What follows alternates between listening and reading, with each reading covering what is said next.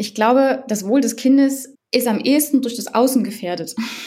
Also dadurch, dass eine gewisse Normativität vorherrscht, die dann in dieser Familie ein bisschen anders aussieht. Dadurch erfährt ja das Kind, dass etwas anders ist. Für das Kind, das in so einer Konstellation aufwächst, in dem es eine Bindungssicherheit hat, in dem es Vertrauen hat, in dem Empathie herrscht, ähm, ist das ja, ist das ja eine, eine normale Lebenswelt. Unter Palmen der Podcast wird euch präsentiert von dem gemeinnützigen Verein Argument Utopie.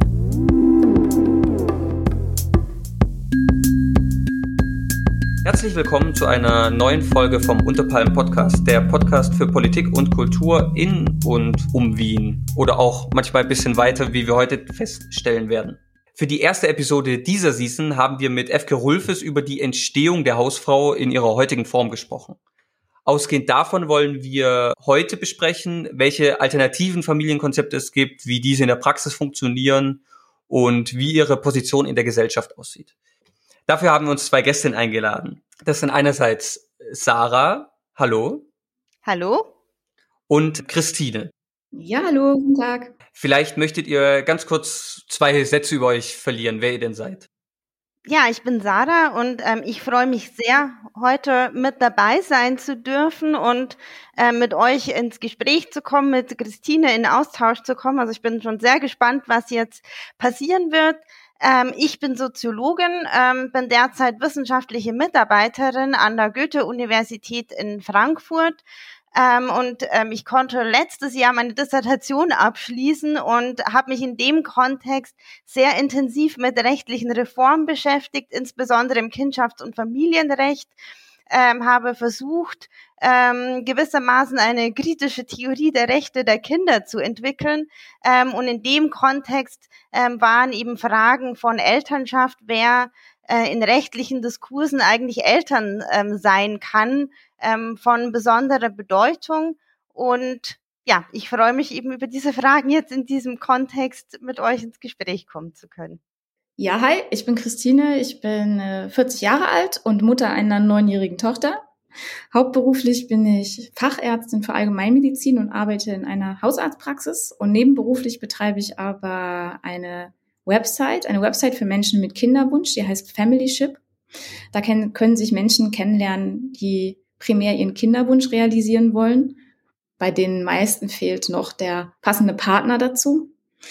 Und was das genau ist, darauf können wir, glaube ich, später gleich eingehen. Ich bin sehr froh, hier heute dabei sein zu dürfen, freue mich über die Einladung und äh, bin sehr gespannt, was die Wissenschaft dazu sagt. Und äh, Christine, du hast uns ja auch heute unsere Süßspeise kredenzt, mehr oder weniger. So wie ich erfahren habe, die Lieblingssüßspeise deiner Tochter oder deiner Familie. Magst du uns vielleicht kurz darüber ein bisschen mehr, zu, mehr erzählen? Ich habe ein bisschen ein merkwürdiges Kind.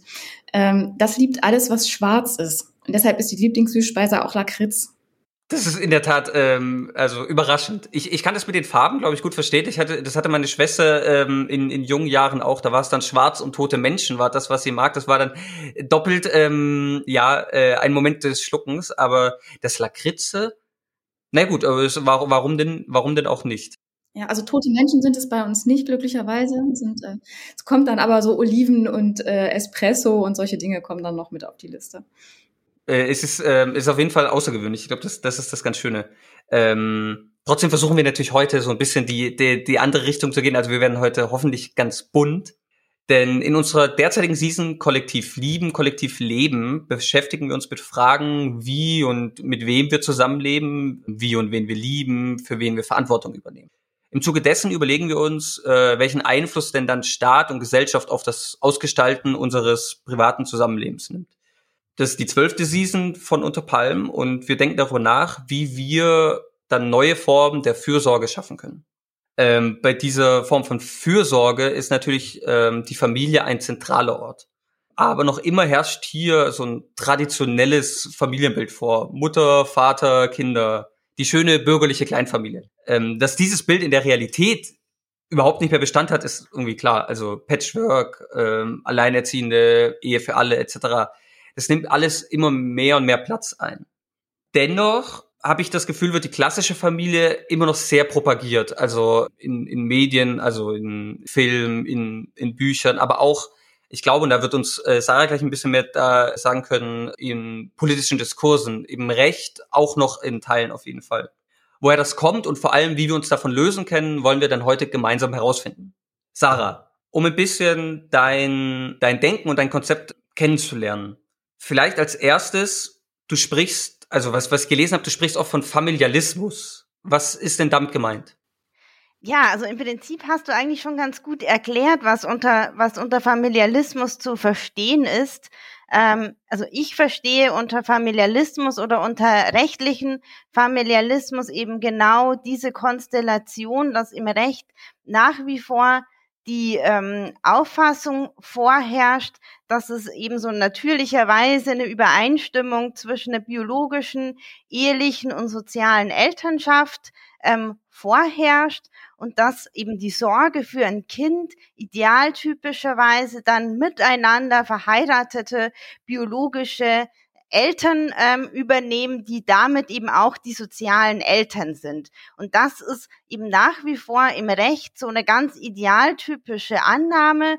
Und die ganzen rechtlichen Regelungen ranken sich eigentlich darum, ähm, dieses Verhältnis irgendwie zu verhandeln und ein Gegenstand oder ein Problem, wo das Recht eben eingreifen muss, ähm, wird immer ähm, dann ähm, aufgemacht, wenn eben äh, diese Konstellation irgendwie auseinanderfällt, ähm, wenn das eben nicht vorliegt. Also da ist, ist es eben nach wie vor so dieses Moment, in, in dem dann eben ein rechtliches Problem eben ausgemacht wird. Und das Entscheidende aus meiner Perspektive, also ich habe mich ja sehr auch aus der Perspektive ähm, dann von, von Kindern äh, mit, diesem, mit dieser Frage beschäftigt, ähm, ist eben diese Feststellung, dass diese familialistischen ähm, Annahmen auch äh, verschränkt sind mit adultistischen Annahmen. Ähm, das heißt, Adultismus ist quasi auch so ein gesellschaftliches Herrschaftsverhältnis, äh, das eben Kindern weniger Kompetenz ähm, zuschreibt als eben Erwachsenen. Also hier sehen wir, dass ähm, diese, diese rechtlichen Regelungen immer auch in den Mittelpunkt sozusagen die Frage stellen, welche welche Eltern oder welche Personen Eltern sein können, aber zum Beispiel die Frage, ähm, welche Auffassungen Kinder von, von Familie haben, wen Kinder eigentlich als ihre Bezugspersonen sehen, ähm, das ist, spielt im Recht eben auch eine sehr ähm, untergeordnete Rolle.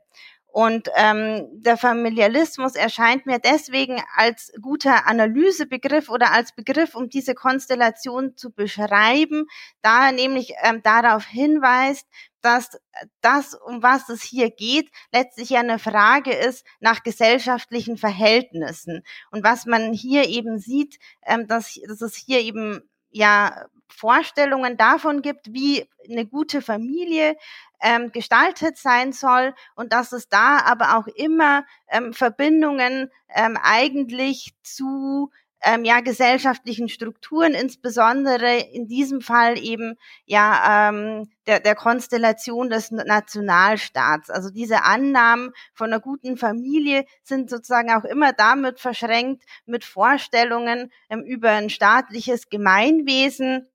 Und wir sehen hier eben eine spezifische ähm, Verschränkung, über die dann das Verhältnis eben des Einzelnen ähm, zur Gesellschaft reguliert wird. Ich, ich denke, darüber werden wir dann im, in der Folge auch noch ein bisschen länger sprechen, sozusagen, was dieses äh, Verhältnis ähm, dann eigentlich von, von Familie und Nationalstaat ist und was das äh, dann auch der Analyse sozusagen hinzufügt, wenn wir eben das in den Mittelpunkt rücken. Ähm, für das Recht bedeutet eben dieser Familialismus wiederum, dass eben im Recht davon ausgegangen wird, dass Kinder eben idealerweise dann bei ihren äh, biologischen zwei Elternpaar eben aufwachsen. Das ist auch im bürgerlichen Gesetzbuch so festgehalten. Das heißt, zum Wohl des Kindes gehören in der Regel der Umgang mit beiden Elternteilen, ähm, was auch außer Acht lässt, dass das eben diese Regelung in der Realität oft dazu führt, dass eben ähm, ja missbräuchliche äh, Beziehungen dann aufrechterhalten werden das ist sozusagen das eine. Und das andere ist, dass es eben auch dazu führt, dass in Deutschland ähm, nur nach wie vor nur zwei Personen das ähm, Sorgerecht für ein Kind übernehmen können. Ähm, das heißt, wenn es in der Konstellation äh, mehr als zwei Elternteile gibt, dann haben eben bestimmte Personen in dieser Konstellation ähm, nicht den gleichen rechtlichen Schutz ihrer Beziehung zu dem Kind ähm, als eben die anderen ähm, Personen. Aber es ist natürlich so, darüber werden wir jetzt wahrscheinlich auch noch viel sprechen, ähm, dass es eben ähm, auch erfolgreiche Kämpfe gab, um eben eine Anerkennung diverserer Familienformen, die sozusagen diese familialistische Konstellation eben auch an vielen Stellen eben aufgebrochen haben. Und das ähm, ist ähm, ja auch eben sehr wichtig, darüber zu sprechen und das zu betonen. Ähm, aber bevor wir darüber äh, zu sprechen kommen, ähm, scheint es mir auch wichtig ähm, zu betonen, dass ähm, wenn ich von Familialismus spreche, dass das etwas ist, ähm, was eben nicht alle ähm, Personen gleichermaßen betrifft. Also wenn eben das Recht davon ausgeht, dass, dass sozusagen Kinder eben idealerweise bei dem zwei Elternpaar aufwachsen, sind damit nicht alle, nicht alle zwei Elternkonstellationen oder eben nicht alle Formen dieser Kleinfamilien mit gemeint. Also das ähm, betrifft dann insbesondere auch arme, rassifizierte Eltern, ähm, die sozusagen eigentlich ähm, in diesem Idealbild ähm, von einer heteronormativen Kleinfamilie so nicht mitgedacht sind. Ähm, und ähm, ich kann da vielleicht ein Beispiel nennen, ähm, um zu erläutern, welche Auswirkungen das dann eben haben kann. Ähm, es gab vor einigen Jahren den Fall in, in Bremen ähm, und da hat das Bremer Standesamt ähm, eben Kindern verweigert, also hat verweigert, Kindern die Geburtsurkunde auszustellen. Ähm, und äh, betroffen davon waren ausschließlich äh, die Kinder von ähm, schwarzen geflüchteten Frauen. Und das äh, Bremer Standesamt hat äh, diesen Kindern äh, die Geburtsurkunde deswegen verweigert, weil es den Müttern unterstellt hat, sie wären in anderen Ländern verheiratet. Das ist deswegen bedeutsam, weil sozusagen rechtlich die Vaterschaft die, derjenigen Person ähm, äh, zufällt, die eben zur Geburt des Kindes mit der Mutter verheiratet ist. Und ähm, von daher wurde eben diese Unterstellung als Anlass genommen, eben diesen Kindern äh, die Geburtsurkunde zu verweigern. Und das ist besonders bedeutsam, weil eben sozusagen zu, zu, all diesen Kindern gab es auch biologische Väter, die bereit gewesen wären, ähm, die äh, Vaterschaft anzuerkennen. Also was wir hier haben, ist sind sozusagen eigentlich Familien, die dieser familialistischen Konstellation entsprechen, aber aufgrund eben einer Differenzkategorie von Staatsbürgerinnenschaft, die hier eingeführt wird, erfahren diese Familien eben trotzdem keine Anerkennung. Ähm, und das ist sozusagen auch wichtig, wenn wir eben eine kritische Perspektive auf Familialismus eben einnehmen, ähm, dass wir da eben im Blick haben, dass das eben auch nicht alle Familien gleichermaßen ähm, betrifft und dass da eben auch sehr unterschiedliche Erfahrungen gemacht werden, was dann sozusagen auch für eine Perspektive oder für eine Reformperspektive oder für eine kritische Perspektive dann auch nochmal bedeutsam ist, ähm, dass sozusagen natürlich auch eine Kritik an diesen familialistischen Konstellationen bedeuten kann, dass man aber gleichermaßen sich dafür aussprechen muss, dass eben ja Personen eine Familie haben können oder dass Familien eben nicht getrennt werden. Also diese Gleichzeitigkeit ähm, muss man da auch immer im Blick haben, um sozusagen dann nicht eine verkürzte Analyse auch zu formulieren.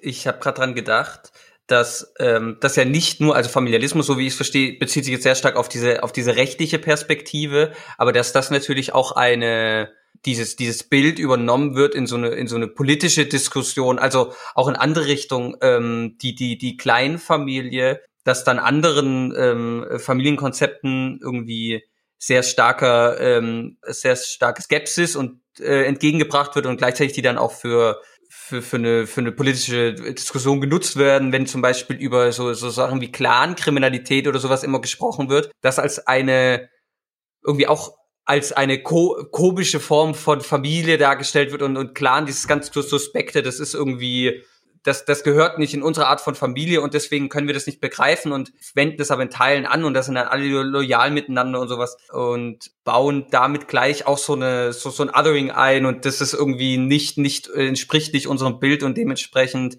funktioniert das irgendwie auch für uns nicht und ähm, vielleicht aber können wir mal, kannst du, du hast jetzt äh, schon gesprochen, genau, das ist in diesem Familialismus ist, ist ein sehr traditionelles Bild, ähm, das sich, das sich dann einschreibt in, in, in, in Recht oder auf der anderen Seite auch wieder durch Recht durchgesetzt wird, also ähm, gegenseitiges Bestimmen. Was verstehst du denn aber als vielleicht alternative Familienkonzepte? Du hast diverse Familienkonzepte gesagt. Was, was, was können wir darunter verstehen? Wie sieht das vielleicht auch ähm, rechtlich aus? Was, wo ist da die historische Entwicklung? Wo gibt es vielleicht auch Meilensteine? Ich denke jetzt an der Ehe für alle oder ähnliches. Ja, um vielleicht nochmal auch auf den Punkt zurückzukommen, den du vorher gesagt hast, die, den Aspekt oder meine Herleitung ähm, des Familialismus bezieht sich ja vorrangig jetzt auf, auf, auf eine rechtliche Herleitung, was etwas damit zu tun hat, dass ich sozusagen rechtliche Verhältnisse untersucht habe. Aber das ist natürlich auch nur ein Teil der Geschichte. Also aus einer gesellschaftstheoretischen Perspektive sind da natürlich insbesondere auch die ähm, Verschränkungen ähm, interessant, die da eben eine Rolle spielen, also ökonomische Verhältnisse, die mit reinspielen ja auch eben von Fragen von Wissensproduktion, die da eben in einem größeren gesellschaftlichen Kontext sich eben darum ranken und dann eben zu dieser, zu dieser Konstellation eben beitragen. Was da eben tatsächlich entsteht, sind sozusagen so differenzielle ähm, Diskurse, die eben bestimmte Formen des Zusammenlebens als wünschenswert äh, betrachten und andere eben als abweichend oder dann eben auch gefährlich labeln. Und da kann man eben feststellen, dass es eben da tatsächlich oft eben ähm, ja Überschneidungen gibt, eben mit ähm, anderen gesellschaftlichen Herrschaftsverhältnissen nochmal eben mit rassistischen Verhältnissen, die dann eben bestimmte Formen von Familie eben als ähm, ja vielleicht eben bis, besonders gefährlich ja labeln. Aber zu der Frage eben zu den, ähm, zu den diversen Familienformen. Also, wenn wir wieder ausgehen von dieser rechtlichen Definition, mit der ich eben eingestiegen bin, dass es eben diese rechtliche Annahme gibt, dass es so eine Übereinstimmung von rechtlich, biologisch, genetischer und sozialer Elternschaft gibt, dann liegen diverse Familienformen eigentlich immer dann vor, wenn diese Bestimmung irgendwie überschritten wird. Also wenn sozusagen diese Konstellation eben aufgebrochen wird. Ähm, und da haben wir natürlich sozusagen irgendwie queere ähm, Familien, ähm, Regenbogenfamilien, ähm, die sozusagen eben, in denen eben diese heteronormative Konstellation aufgebrochen wird.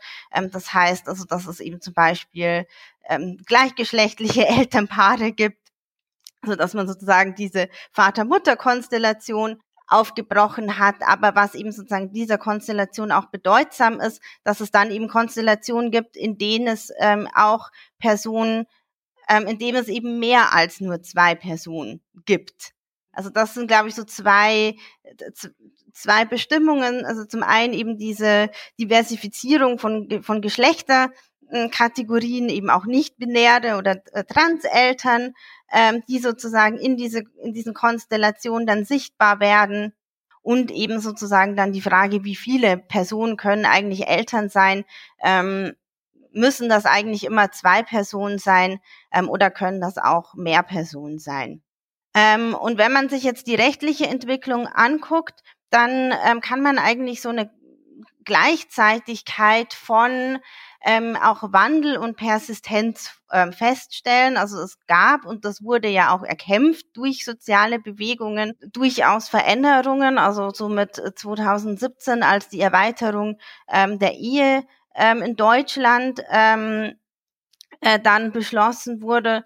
Ähm, das war natürlich irgendwie ein wichtiger Meilenstein und sozusagen so ein, so ein anderes Feld, eben um das derzeit auch sehr viel gekämpft wird, ist eben dieser Umstand, dass obwohl es ja sozusagen auch äh, für gleichgeschlechtliche Paare inzwischen die Möglichkeit gibt zu heiraten, ähm, bedeutet das aber noch nicht, dass zum Beispiel eben dann mit Eltern in diesen Konstellationen einfach die Elternschaft erklären können. Also es gab sozusagen mit dieser Ehereform wurde nicht automatisch sozusagen auch die Elternschaft reformiert.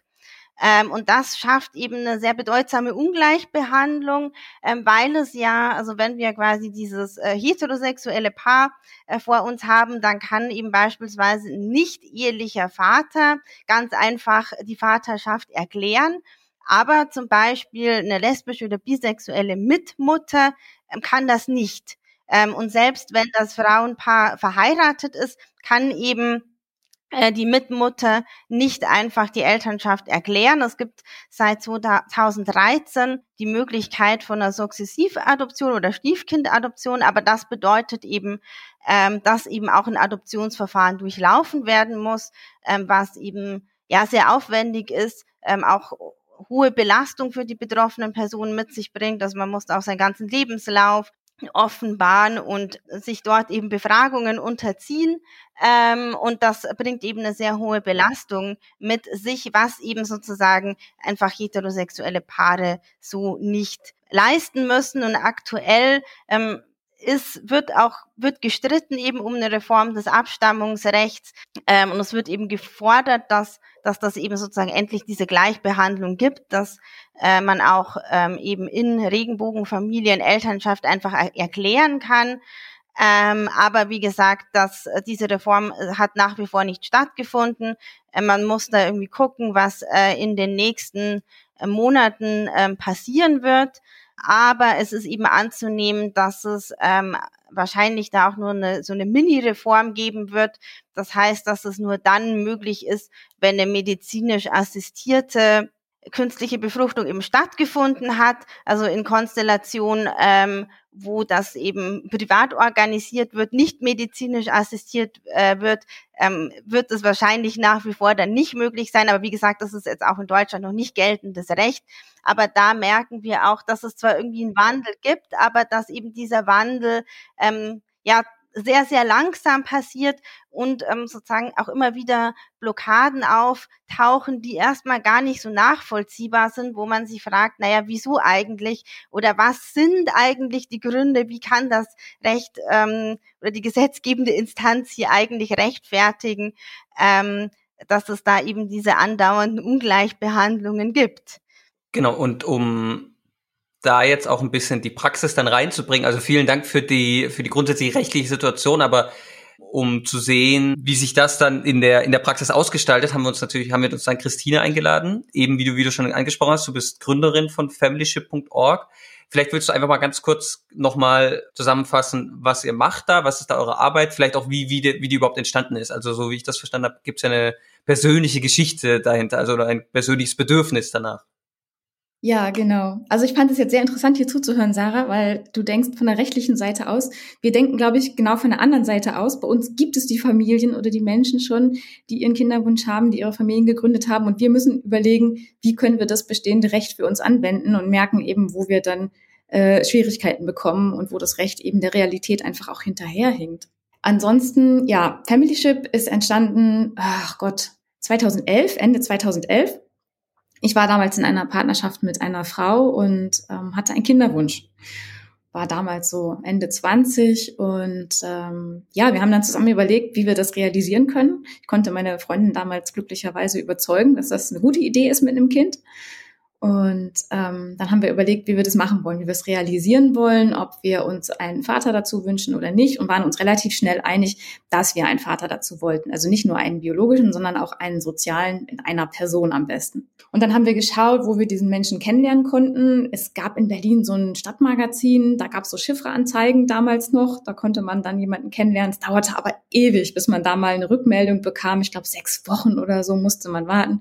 Und dann war es nicht der richtige und dann musste man auf die nächste Anzeige warten und es dauerte und dauerte. Und es gab damals auch schon das Berliner Regenbogenfamilienzentrum, wo man hingehen kann, wenn man lesbisch oder schwul ist oder bisexuell, transgender, was auch immer, äh, und einen Kinderwunsch hat. Und die hatten dann schon so Gruppen, die waren aber total überlaufen von Frauen. Da saßen zwei Männer und dann kamen darauf so zehn Frauen und äh, die Männer fühlten sich irgendwie total ja, eigentlich nicht gesehen, sondern nur gewollt für was Bestimmtes und als Mensch überhaupt nicht wahrgenommen. Und äh, die Frauen waren einfach so Ende 30 und irgendwie verzweifelt und hatten nicht mehr viel Zeit. Und da haben wir halt auch niemanden gefunden. dann überlegt, wie können wir das machen? Und haben gedacht, na gut, es gibt ja irgendwie alles im Internet, dann schauen wir doch mal. Aber nein, gab es nicht. Also es gab keine, keine Seite, wo man irgendwie jemanden hätte kennenlernen können, der wirklich aktiv eine Familie gründen möchte. Also es gab so Seiten, so Samenspenderseiten. Äh, da erschien uns aber die Motivation der Nutzer doch äh, oftmals zwielichtig und ähm, wir haben uns da einfach nicht gesehen. Es hatte irgendwie so ein Schmuddel-Image und haben dann gedacht, okay, dann, tja, dann müssen wir halt selber so eine Seite bauen, um eben jemanden kennenzulernen. Und hatten beide quasi gleichzeitig den gleichen Gedanken und haben sofort uns hingesetzt und angefangen, diese, eine Seite zu bauen. Es hat vier Wochen gedauert, äh, da war die Seite da und äh, meine damalige Freundin hatte glücklicherweise IT-Kenntnisse und ich habe alles übernommen, was so mit Kommunikation zu tun hat. Und innerhalb von vier Wochen, wie gesagt, stand die Seite und wir hatten unsere erste Nutzerin. Und dann dauerte es gar nicht lange und ich habe da dann auch den Vater meiner heutigen Tochter kennengelernt. Dranbleiben. Nach einer kurzen Unterbrechung geht es weiter. Hey, wenn dir diese Folge gefällt, dann abonniere uns doch in deiner Podcast-App.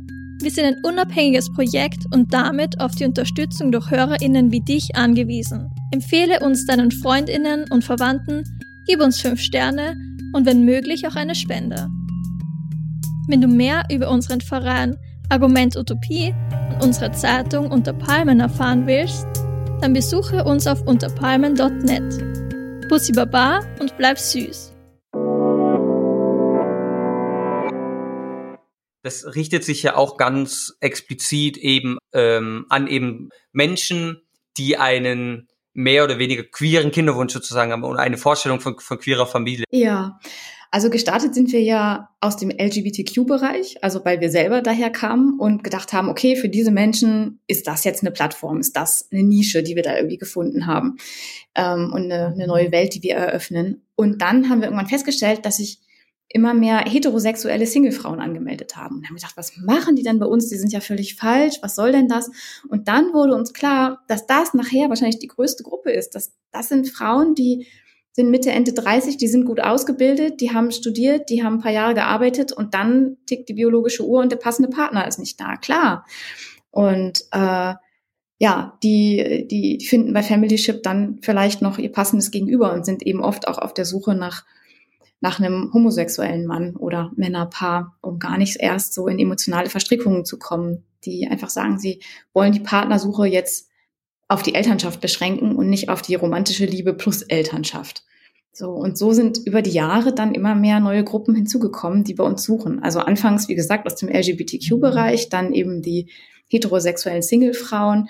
Ähm, es gibt inzwischen auch viele Frauen, die alleinerziehend sind und sagen, sie wünschen sich ein Geschwisterkind.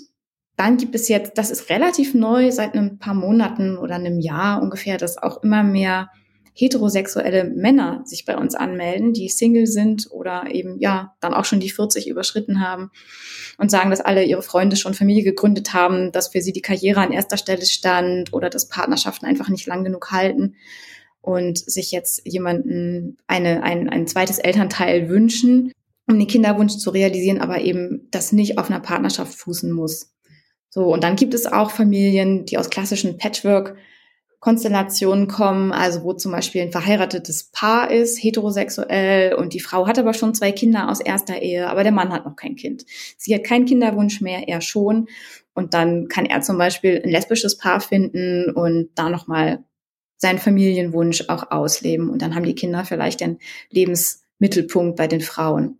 So. Also bei Family Ship ist es so, dass der Kinderwunsch der Person im Vordergrund steht. Und was nachher für eine Familie entsteht, ist super individuell. Also es sind, natürlich haben wir ein paar Kategorien und sagen, ja, es ist eine Solomutterschaft oder das wird eine Regenbogenfamilie, eine Co-Elternschaft. Aber auch da sind die Grenzen super weich. Also es ist keine starre Schublade, die man aufzieht und sagt, so, das ist jetzt eine Co-Elternschaft. Das kann gleichzeitig auch eine Regenbogenfamilie sein. Wenn zum Beispiel die Frau heterosexuell und der Mann homosexuell ist, dann ist es per Definition auch schon Regenbogenfamilie und die Frau würde aber sagen, ich bin eher eine Solomutter in einer Co-Elternschaft. Also so diese ganzen Begrifflichkeiten, die da entstanden sind, was diverse oder queere neue Familienmodelle angeht, mm, sind letztendlich auch nur Hilfskonstrukte für Menschen, die eigentlich sozialisiert sind mit einem klassischen Familienbegriff. Zum Beispiel ein ein lesbisches Paar mit Kinderwunsch, das würde ich jetzt nochmal gar nicht als unbedingt so eine neue Familienform bezeichnen, weil letztendlich ist es eine homo, eine, keine heteronormative Familie, sondern eben eine homonormative Familie. Es ist ein, zwei Menschen, die sich lieben, die zusammen ein Kind haben oder zwei oder drei. Naja, das ist ja gar nicht so viel anders als die, als die Ehe plus Kind. Nur eben jetzt die Ehe für alle und halt dieses verdammte Adoptionsverfahren, was da noch dazwischen steht, das mal abgeschafft gehört. Aber äh, ansonsten können die Familien nach außen genauso normal in Anführungszeichen aussehen wie die heterosexuell Verheirateten. Ich zum Beispiel lebe jetzt in einer Co-Elternschaft mit einem schwulen Mann und würde sagen, ich bin Solomutter in einer Co-Elternschaft, weil ich gerade keine Beziehung habe. Und wir müssen schauen, wie wir das Recht für uns dann nutzen können, was für uns in Frage kommt. Wir haben große Hoffnung auch auf die Verantwortungsgemeinschaft, die ja in Deutschland eingeführt werden soll zur Mitte unserer Legislaturperiode. Ich hoffe, dass dafür auch Zeit bleibt, das mal zu diskutieren und umzusetzen dass eben in neuen Familienmodellen auch neue rechtliche Möglichkeiten eröffnet werden. Jetzt ein bisschen provokant vielleicht auch gefragt und natürlich sehr überspitzt. Was würdest du sagen, warum empfiehlst du denn jedem eine queere Elternschaft? Also ich würde auf jeden Fall nicht jedem eine queere Elternschaft empfehlen. Es kommt auch darauf an, was du damit genau meinst.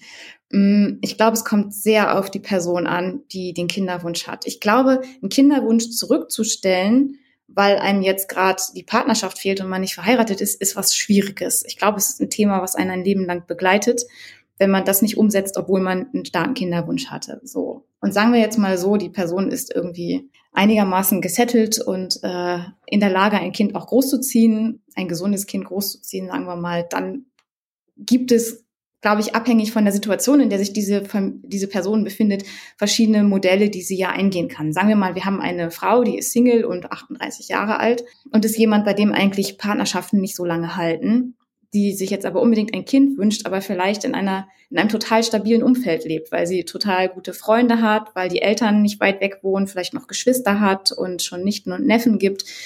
Dieser Frau, die jetzt vielleicht nicht mehr so viel Zeit hat, weil irgendwie der nächste Eisprung vielleicht doch erst in einem halben Jahr wieder ist, äh, weil irgendwie sie hormonell schon irgendwie entsprechend alt ist, der würde ich vielleicht jetzt nicht eine Co-Elternschaft empfehlen, sondern ähm, die ja einfach Vorlauf braucht, wo man jemanden einfach auch richtig gut kennenlernen muss, sondern da könnte man sagen, vielleicht ist für dich eine Solomutterschaft besser. Ist ja auch nicht ausgeschlossen, dass wenn man ein Kind hat, dass man später noch eine Partnerschaft dazu bekommt und nochmal jemanden kennenlernt. Wiederum anderen Menschen, die sagen, sie sind eigentlich Menschen, die auch gerne kommunizieren und auch mal einen Konflikt aushalten können und eigentlich sich gern auf andere Menschen einlassen und tragfähige Beziehungen bauen und vielleicht auch noch ein bisschen Zeit haben mit ihrem Kinderwunsch, mit der Realisierung ihres Kinderwunsches, den könnte man natürlich schon eine Co-Elternschaft dann auch ans Herz legen. Also es kommt so ein bisschen drauf an, in welcher Situation man sich gerade befindet, wie viel man, wie viel Zeit man noch hat, was man einfach für ein Mensch ist und in welcher Umgebung man lebt. So. Also ich würde jetzt zum Beispiel auch eine Solomutterschaft niemandem empfehlen, der gerade frisch in eine Stadt gezogen ist, wo, wo die Person noch niemanden kennt so richtig, wo Familie weit weg ist. Da ist, glaube ich, könnte man auch mal schnell überfordert sein. Auch da gibt es dann Lösungen. Es gibt, glaube ich, auch wunderbare Wohnprojekte, wo man mit anderen Eltern zusammen wohnt und sich auch Erziehung ein bisschen teilt. Aber wie gesagt, es kommt eben sehr auf die Person und auf die Lebensumstände an. Du hast jetzt trotzdem viel von ähm, so einer biologisch begründet, so einem biologisch begründeten Kinderwunsch gesprochen, der, äh, der sehr stark ist und der oft einen, einen Ausschlag dann gibt, sich bei euch zu melden, bei, bei euch, bei, bei euch umzuschauen. Und auch dieses, auch diese biologisch begründete Elternschaft ist ja ein ganz zentrales Punkt, auch, auch im Recht jetzt ähm, zum Beispiel. Warum glaubt ihr denn, ist das so stark? Dieses einerseits das, das Bedürfnis, aber auch die, die rechtliche Konstruktion, dass dieses biologische die dermaßen starke Rolle spielt für ähm, für für irgendwelche Konstruktionen. Wir könnten ja auch sagen, dass das also man, man kann man kann das ja auch an ganz andere Dinge aufhängen und ein Kinderwunsch muss ja nicht per se äh, biologisch erfüllt sein. Der kann ja auch der kann ja auch ähm, zum Beispiel über Adoption, über eine über eine Co-Elternschaft oder oder ähnlichem über ähnliche Konstrukte erfüllt werden. Also ich glaube, es hat so viel auch mit ökonomischen Gründen zu tun, warum ja, warum diese biologische Elternschaft so propagiert wurde und immer noch wird. Ne, also ist ja relativ neu, dass beide Elternteile arbeiten gehen und ähm, im Grunde ihren eigenen Lebensunterhalt verdienen und dass die Kinder früh betreut werden. Ich erinnere mich an meine eigene Kindheit noch. Ich bin erst in die Kita gegangen, da war ich drei Jahre alt und meine Mutter war zu Hause und hat in der Zeit überhaupt kein Geld bekommen. Und Kita gab es nicht vor drei Jahren, vor dem Alter von drei Jahren. So, also dass da einfach die ökonomischen äh, Gründe die tragenden waren, die zu diesem Familienmodell beigetragen haben und das Recht einfach unserer momentanen Lebenssituation deutlich hinterherhinkt und dringend angepasst werden muss an die, an die Lebensrealität von Familien heutzutage. Ja, also ich ich habe hab hab deinen Ausführungen total interessiert auch zugehört, Christine, weil ich habe so viele Anknüpfungspunkte da an soziologische Analysen ähm, rausgeführt oder fand vieles, was du gesagt hast, eigentlich fand ich dann schon irgendwie auch so eine soziologische Analyse. Und ich denke tatsächlich, also dieses ich denke, das ist auch ein, es ist ein großes Thema, diese Frage eigentlich nach, nach diesen ganzen Diskussionen Diskursen oder diskursiven Besprechungen von irgendwie biologischer Verwandtschaft. Da könnte man irgendwie sehr lange drüber sprechen. Aber vermutlich hat das schon etwas auch damit zu tun, wie Sorge in diesen familialistischen Konstellationen irgendwie gedacht wird, so dass dieses hm, Mitglied einer Familie zu sein, irgendwie miteinander zu sorgen, schon so ein Stück weit so ein ähm, so, so immer so ein proprietäres oder besitzförmiges Verhältnis auch ähm, stiftet. Also Eva von Redek hat einen schönen Begriff gefunden des Phantombesitzes, ähm, dass wir sozusagen da irgendwie auch eine Form von, von Sorge oder füreinander Sorgen ähm, vorfinden, ähm, die sehr viel damit zu tun hat, irgendwie so, ein, so einen Anspruch auf die andere Person zu formulieren. Das ist ja irgendwie auch ein Aspekt, ähm, der in der feministischen Kritik an Familie äh, sehr stark auch ähm, herausgearbeitet wurde. Also welche Form von, von Beziehungen haben wir eigentlich und wer ist dann zu, zu etwas verpflichtet, eben im, im Rahmen dieser Familie, was sozusagen dann auch auf der anderen Seite ähm, in diesen familiären Konstru Konstruktionen zu so einer Abgrenzungsdynamik ähm, nach außen führt. Ähm, Barrett und McIntosh haben irgendwie so ein sehr interessantes Manifest verfasst. Ähm, das heißt die Anti-Social Family und sozusagen die These ist darin, dass ja Familien sozusagen eine sehr exkludierende Form von Solidarität eigentlich prägen, weil man ist immer nur zuständig für diejenigen Personen, die so ein Teil der, der eigenen Familie sind, die, für die wird dann durchaus gesorgt, aber für alle anderen, die da irgendwie nicht dazu gehören, mit denen wir jetzt nicht biologisch verwandt sind, ähm, oder eben in diesem ehelichen Konstrukt verwandt sind, ähm, für die sind wir dann nicht zuständig. Und das, das fällt nicht in unseren Bereich. Und deswegen sagen Barrett und McIntosh, dass die Familie nicht nur kein, kein, kein Flucht Fluchtpunkt oder kein Fluchtort ist sozusagen vor einer bürgerlichen Kälte, sondern sozusagen die bürgerliche Kälte auch selber stiftet. Und das, glaube ich, hat etwas damit zu tun mit dieser ähm, starken Rolle eigentlich der Biologie, die sozusagen es so besitzförmige Beziehungsstrukturen ähm, eigentlich stiftet. Und das Interessante ist dabei, ähm, und da möchte ich mich auch einen, einen Punkt aufgreifen von äh, Christine, der mir eben sehr wichtig und interessant ähm, erscheint, dass das natürlich eine Konstellation ist, die man auch diversifizieren kann, die man ausweiten kann ohne nicht wirklich etwas daran zu ändern. Also die familialistische Konstellation oder so dieses besitzindividualistische Verhältnis zwischen Personen kann man sich auch in diverseren Konstellationen irgendwie denken. Also Christine hat ja schon den Begriff der Homonormativität ins Spiel gebracht, eben dieses Konzept von Liza Duggan, zu sagen, dass eben diese kleinfamiliale Konstellation und sozusagen diese, diese Form der eingegrenzten Sorge. Wir sind nur für diejenigen zuständig, die auch zu unserer kleinen Einheit gehören, dass man das natürlich auch mit anderen Personen sich denken könnte, mit gleichgeschlechtlichen Paaren oder mit, mit Transeltern. Also es ist zwar dann trotzdem, und das, das würde ich schon immer betonen, es ist auch eine Überschreitung. Also ähm, und man darf sozusagen dann auch eben sozusagen die Veränderungen, die durch eine Diversifizierung dieser Konstellation eben zustande kommen, ähm, auch nicht kleinreden, weil man, glaube ich, sonst Gefahr laufen würde, auch so ein politisches Handeln zu, zu lähmen oder vielleicht so eine Reformperspektive irgendwie abzuwerten, die ja doch einfach für viele Menschen irgendwie das Leben besser gemacht hat. Und daher bin ich sozusagen mal so ein bisschen vorsichtig ähm, in Bezug eben ähm, auf diese Form der Kritik, die sozusagen eben darauf hinweist, zu sagen, na, ist das überhaupt eine Schrei Überschreitung oder haben wir dann nur eine neue Form der Normativität? Aber dennoch scheint mir eben sozusagen dieser Punkt, gerade aus einer gesellschaftstheoretischen Perspektive unglaublich wichtig zu sein, dass wir eben diese familialistische Konstellation und diese Form des eingehegten füreinander Sorgens, wo dann würde ich eben sagen, gerade auch diese Verbindung eben zu so einer, zu einem nationalstaatlich gedachten Regierungsweise eben vorhanden ist, dass das sozusagen erstmal diversifizierbar ist und eine reine Pluralisierung oder reine Diversifizierung eben von Familienform hier nicht unbedingt eine Überschreitung stattfinden kann, sondern ähm, dass sozusagen man auch mit queeren äh, in, mit queeren Konstellationen genauso einen staatstragenden Familialismus ähm, eigentlich propagieren kann. Wir haben sehr viel übers Private, übers Persönliche gesprochen. Und dann haben wir jetzt den Schritt gemacht, was, was denn passiert, wenn solche Konzepte auf die Gesellschaft treffen. Also vielleicht kannst du da auch nochmal was, was zu erzählen, Christine. Ich kann mir auch vorstellen, das, das, das ist, wird dann natürlich wieder sehr, sehr privat, wenn man, wenn man über auch so Aushandlungsprozesse ähm, spricht, vor der Entscheidung ein gemeinsames Kind zu bekommen. Und die passieren ja aber nicht nur mit, ähm, zum Beispiel in, mit zwei, drei Personen, sondern die gehe ich von aus, ähm, finden ja dann auch statt eben mit, mit erweiterter Familie, mit erweitertem Freundschaftskreis. Vielleicht auch überlegt man sich, kann ich mir vorstellen, solche Fragen, ähm, ja, was heißt denn das für mein Kind, wenn das eben nicht so einer ähm, so einem normalen Bild entspricht, also in Anführungszeichen normal natürlich, möchte ich das dem Kind in Anführungszeichen zumuten und ähm, und so weiter. Also was was passiert, wenn wenn eben diese diese Art von äh, Familienkonstrukten äh, auf die Gesellschaft treffen und wie überlegt man sich das selber? Wie geht man selber damit um? Ich glaube, es geht ja jetzt um das Wohl des Kindes und ich glaube, das Wohl des Kindes ist am ehesten durch das Außen gefährdet.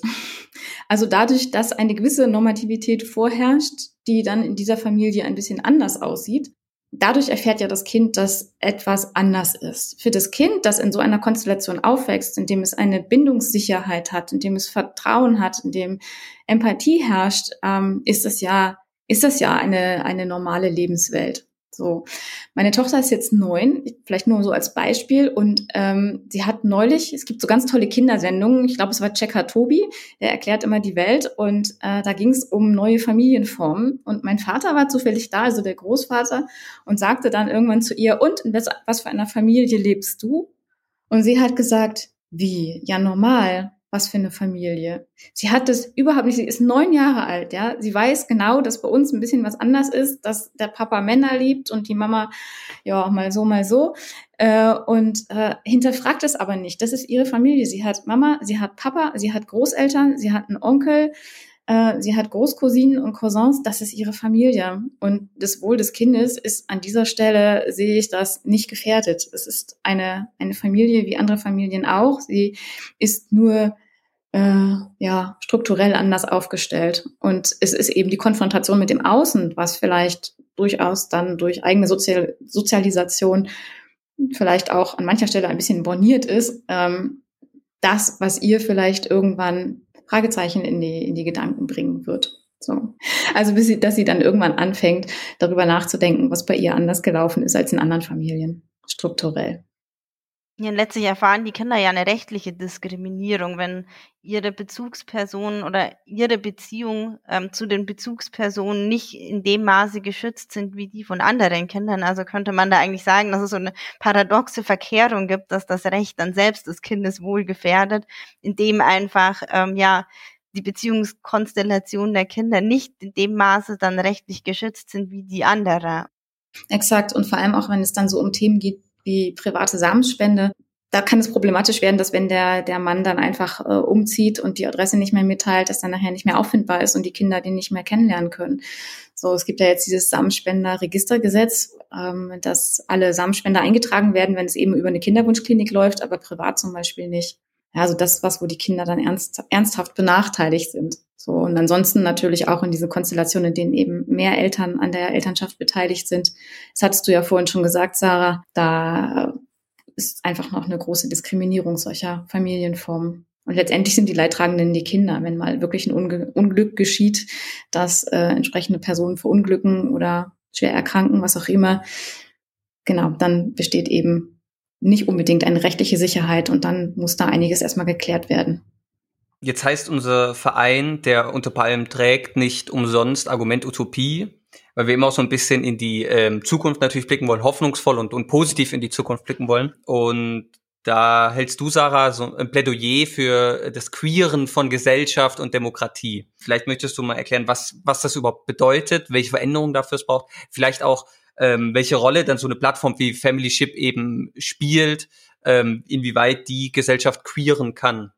Ja, also diesen Vorschlag, den ich da eben mache, irgendwie von queeren Demokratien zu sprechen, ähm, den habe ich letztlich eben aus dieser Analyse heraus entwickelt, ähm, dass es eben so eine Verschränkung von diesen familialistischen Konstellationen gibt ähm, und eben äh, dieser, dieser nationalstaatlich eingehegten Sorge. Also ich gehe davon aus, dass es da gewissermaßen irgendwie so eine Strukturgleichheit gibt, eben auf der einen Seite, was ich eben schon geschildert habe, so in der Familie, ich bin nur für die Person zuständig, ähm, die auch zu meiner Familie gehören, für die anderen bin ich nicht zuständig. Also wenn das irgendwie der Nachbar ist, der irgendwie alleine ist, der bräuchte eigentlich Hilfe, aber er gehört ja nicht zu meiner Familie, dann, dann ist er doch irgendwie selber schuld, dann, dann, dann soll er sich halt irgendwie selber eine Familie suchen, aber ich bin dafür nicht zuständig. Und eine, eine ähnliche Form von Solidarität ist eben meiner Ansicht nach strukturell in Nationalstaaten verankert, die eben immer davon ähm, ausgehen, also sozusagen im Nationalstaat, also wohlfahrtsstaatliche Rechte und so weiter und so fort, kommen ja immer nur den Mitgliedern des Nationalstaates eben zugute und alle anderen sind davon eben nicht äh, kommen nicht in den Genuss. Und wer dann irgendwie vielleicht versucht, die, die Grenzen des, des Nationalstaates zu überschreiten ähm, und bei dem Versuch irgendwie es im Mittelmeer trinkt oder dadurch zu Schaden kommt, für den fühlt man sich aus einer nationalstaatlichen Logik heraus nicht zuständig, weil diese Person ist selber schuld, wenn sie versucht, die Grenzen des Nationalstaates zu übertreten und dabei eben zu Schaden kommt. Und sozusagen meine Überlegung war, naja, wie kann man vielleicht dieses fatale Verhältnis irgendwie umdrehen oder da eine Vision oder Utopie formulieren, dass eben ein queereres Sorgen eben eine Form von Sorge ähm, begründen kann, die eben nicht mehr an den Grenzen der Zugehörigkeit halt macht, sei es eben an, an, an den Zugehörigkeiten zur Familie als auch quasi zu, zu einem Nationalstaat und die dann eben sozusagen auf ja dezentriertere ähm, und enthierarchisiertere Form von, von, von eben Care-Beziehungen eben setzt. Also das wäre dann eben im, im Kontext eben ähm, von eben ja von sozialen Nahbeziehungen sozusagen eben ja diese Idee, dass wir eben Sorgebeziehungen und die Sorge, die Sorgenden quasi so ein bisschen loslösen von diesen ganzen vergeschlechtlichten und, und, und generationalen ähm, Kategorisierungen, dass wir sozusagen auch einen, Sorgen finden, was sozusagen jenseits eigentlich von exklusiven Rechten auf eine andere Person, wie das eben in dem rechtlichen Sorgebegriff ähm, festgehalten ist. Ähm, und ähm, Sophie Louis zum Beispiel prägt da den Begriff des queeren Polymaternalismus. Das heißt also, dass wir einfach ja, die Familienkonstellation von dieser kleinen Einheit eben versuchen wegzudenken ähm, und da eben sozusagen erstmal die, die Denkrichtung ist zu sagen, wie können wir eigentlich über diese Grenzen ähm, eben hinaus ähm, gelangen. Und das, wenn wir das eben wieder auf eine Demokratie theoretische Perspektive übertragen, dann kämen wir eben auf eine Idee von Bürgerinnenschaft oder Citizenship, die sozusagen Bürgerinnenschaft viel mehr als einen Ort von geteilten sozialen Praktiken denkt, als sozusagen an einem, als Ort, an dem wir eben über bestimmte ähm, Rechte verfügen und dass wir dann eben so ein vielfältigeres Bild eben an angeteilten Praktiken und Verschränkungen sozusagen finden, die eben auch ähm, über nationalstaatliche Grenzen hinausgehen. Also ich denke da eben an DemokratietheoretikerInnen wie eben Nira Yuval Davis, die da so ein Konzept von transversalen ähm, Politiken ähm, eben vorschlagen, eben mit der Idee, dass es so eine Demokratisierung aller Lebensbereiche eben jenseits von der nationalstaatlichen Zugehörigkeit gibt. Ähm, das, was ich jetzt quasi sage, ist jetzt relativ abstrakt und das hat so ein bisschen natürlich mit so einer soziologischen Analyseebene äh, zu tun, die erstmal nicht sagen kann, wie sieht es dann konkret aus, was machen dann die AkteurInnen, sondern die sich quasi eher so als ein Leitfaden versteht oder so eine Reflexionshilfe, mit denen wir quasi diejenigen, diejenigen Praktiken oder das, was wir sozusagen dann ähm, lebensweltlich ausprobieren, ähm, was dann nicht die Soziologinnen sein können, sondern sozusagen die, die AkteurInnen in je, ihren jeweiligen Kontexten, ähm, wo wir das quasi prüfen können, dass wir sozusagen auch so eine Überschreitung eben dieser ähm, der herrschenden Konstellation, dass das eben gelingen kann und wir nicht immer wieder quasi zurückfallen eben in so, so ähm, eingrenzende und ausschließende Konstrukte genau, das klingt jetzt sozusagen erstmal irgendwie so relativ abstrakt und groß, aber ich glaube, um das irgendwie umsetzen zu können, sind eben genau diese Praktiken, die ähm, gerade eben Personen wählen, die sozusagen eben Ausschlüsse erfahren, eben in diesen herrschenden Konstellationen eben sehr, sehr wegweisend und anschlussfähig. Ähm, und ich fand das eben, was Christina gesagt hat, da irgendwie ganz toll und ich sehe da total viele Anschlusspunkte und würde vielleicht eben sagen, dass diese Plattform oder diese Initiative von, von Christine ähm, dann nicht nur irgendwie Leuten hilft, sozusagen auch eher zu Sorgegemeinschaften ähm, zu, zu gelangen, sondern ähm, eigentlich selber so eine Care-Community oder Sorgegemeinschaft irgendwie auch darstellt, ähm, wo sozusagen dann Personen füreinander sorgen und eben sich zuständig fühlen oder Zuständigkeiten schaffen, ähm, damit eben Menschen ihr Leben so gestalten können, dass sie das eben auch als gelingend erleben und sozusagen eben nicht alleine damit dastehen und eben nicht sagen, das ist jetzt irgendwie mein Problem, dass ich nicht nicht ähm, diese, äh, diese Zugehörigkeit mir organisiert habe oder dass ich das nicht habe, sondern dass das irgendwie ein gemeinsames Anliegen auch ist, ähm, wo man sich dann gegenseitig unterstützt. Und da denke ich, dass ähm, ja genau solche Initiativen da im Hier und Jetzt schon sehr viel schaffen, was eben genau in so eine ähm, in so eine Richtung geht, wo man dann sozusagen ja gucken kann, dass man da wirklich Alternativen eben zu dem jetzigen ähm, ausschließenden Konstellationen und Modellen findet. Ähm, dann vielleicht doch genau die Frage, um das nochmal noch stärker ins Praktische zu führen. Christine, wohin, ähm, welche Ziele gibt es denn mit der Plattform? Wo soll das noch hinführen? Wo möchtet ihr noch hinkommen? Ja, das ist eine gute Frage. Ziel äh, ist es, ein Ort zu sein, ein seriöser Ort zu sein, an dem sich Menschen mit Kinderwunsch treffen können, die Kinder, die ihre Elternschaft von Partnerschaft entkoppeln. Nicht zwangsläufig, aber so im großen Teil. Das Ziel ist, dass Menschen ihren Kinderwunsch nicht an eine Partnerschaft koppeln müssen. Es können weiterhin, ist nicht ausgeschlossen, aber sie es eben nicht müssen. Dass das Ganze eine europäische Lösung wird vielleicht auch. Also dass nicht nur, im Moment sind wir nur in der Dachregion, in Deutschland, Österreich und der Schweiz, und ähm, aber dass man auch über Ländergrenzen hinweg denken kann so, das fände ich, glaube ich, schön. Und eine Utopie wäre, glaube ich, für uns, für meine Sicht, dass Menschen, die sich gefunden haben und ein Kind erziehen wollen oder mehrere Kinder erziehen wollen, ähm, mit dem Beginn der Schwangerschaft sich äh, beim Jugendamt melden oder wo auch immer und sagen können, äh, welche Personen Sorge tragen sollen und wollen für dieses Kind, was auf dem Weg ist. Und dass man das aber auch nicht bis in alle Ewigkeit so festnageln muss, denn das Leben ist ein Prozess und Menschen kommen und gehen im Leben und dass auch das ein bisschen fluide bleibt.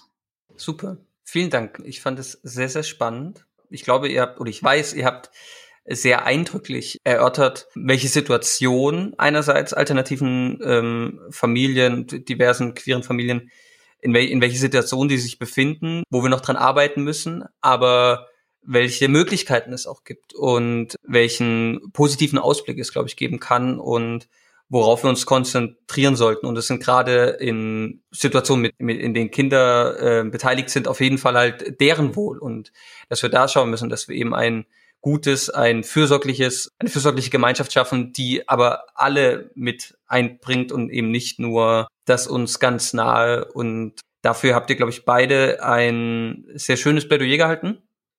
Ich äh, danke euch für eure Zeit. Vielen Dank fürs Kommen. Vielen Dank, dass ihr auch unseren Hörern die Möglichkeit gegeben habt, da irgendwie ein bisschen einen Einblick zu bekommen. Vielen Dank, Sarah, für die ähm, Expertise im auf jeden Fall so rechtlichen Kontext und das Aufmachen einer Utopie, die du gesagt hast, die natürlich erstmal ähm, sehr sehr breit ist und sehr, ähm, glaube ich, wie jede Utopie schwer, schwer zu erreichen ist, aber trotzdem natürlich ein, ein Ziel hat, an, an dem man sich festhalten kann. Vielen Dank, dass du da warst. Und vielen Dank, Christine, dass du äh, gekommen bist und uns ein bisschen von der, von der, von der konkreten Praxis erzählt hast. Vielen herzlichen Dank für das Gespräch. Ja, vielen Dank auch von meiner Seite. Ich gehe dann jetzt ein paar Lakritz essen. Ich leider nicht, weil ich, ich kann mich da leider deiner Tochter nicht anschließen. Mir schmeckt das überhaupt nicht. Die Menschheit ist geteilt bei Lakritz. Die einen ja. es, die anderen hassen es abgrundtief. Dementsprechend vielen Dank auch äh, an unser Publikum fürs Zuhören. Wie immer, wenn es euch gefallen hat, ähm, bewertet uns gerne auf iTunes und auf Spotify mit so viel Sternen wie möglich. Und wir freuen uns, wenn ihr auch das nächste Mal wieder einschaltet beim Unterpalmen Podcast. Auf Wiederhören. Wenn du uns von Unterpalmen nicht nur hören, sondern auch lesen möchtest, dann abonniere doch unsere Zeitung und unseren wöchentlichen Telegram-Newsletter. Wir freuen uns über Spenden und neue Fördermitgliedschaften. Mehr Infos hierzu findest du auf unserer Homepage unter palmen.net.